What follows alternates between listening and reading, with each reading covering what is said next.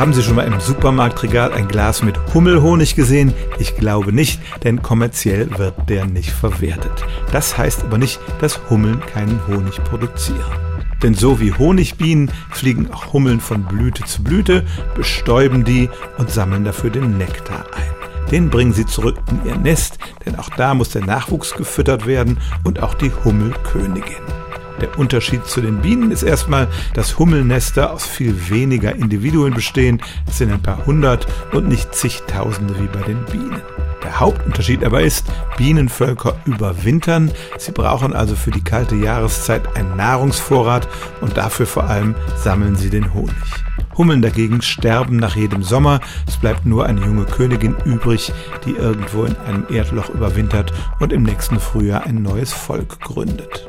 Deshalb sammeln Hummeln den Nektar immer nur für ein paar Tage. Der Honig, der dabei entsteht, ist auch längst nicht so zäh wie der von den Bienen, aber es stimmt tatsächlich, auch Hummeln produzieren geringe Mengen von Honig. Stellen auch Sie Ihre alltäglichste Frage unter stimmtz.radio1.de.